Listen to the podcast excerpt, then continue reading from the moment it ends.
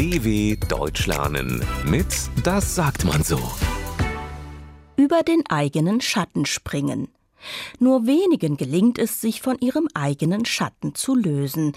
Lucky Luke zum Beispiel schießt schneller als er und Peter Pan sucht ihn. Aber wie schafft man es, über seinen eigenen Schatten zu springen? Gleich ist es 20 Uhr. Der Theatersaal ist voll, das Stück ist ausverkauft. Jonas hat gleich seinen ersten Auftritt. Sie spielen Wilhelm Tell und Jonas hat die Hauptrolle. Dabei stand er noch nie auf einer Bühne. Er hat sich bisher nie getraut, als Schauspieler im Theater aufzutreten, weil er immer so schrecklich aufgeregt ist.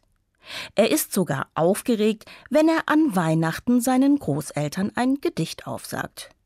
Und jetzt soll er vor hunderten fremden Leuten eine Stunde lang auf der Bühne stehen? Jonas wischt sich den Schweiß von der Stirn. Er zittert am ganzen Körper. Seine Schauspielkollegin Lisa kommt zu ihm. Ist alles in Ordnung? fragt sie. Nein, sagt Jonas sichtlich nervös. Ich kann das nicht. Ich gehe nach Hause. Ich bin einfach zu aufgeregt. Schauspielen ist nicht das Richtige für mich.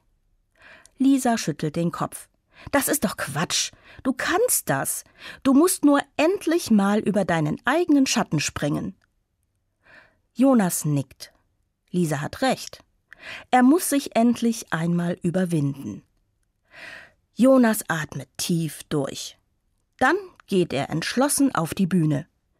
Jetzt muss er für eine Stunde ein Held sein.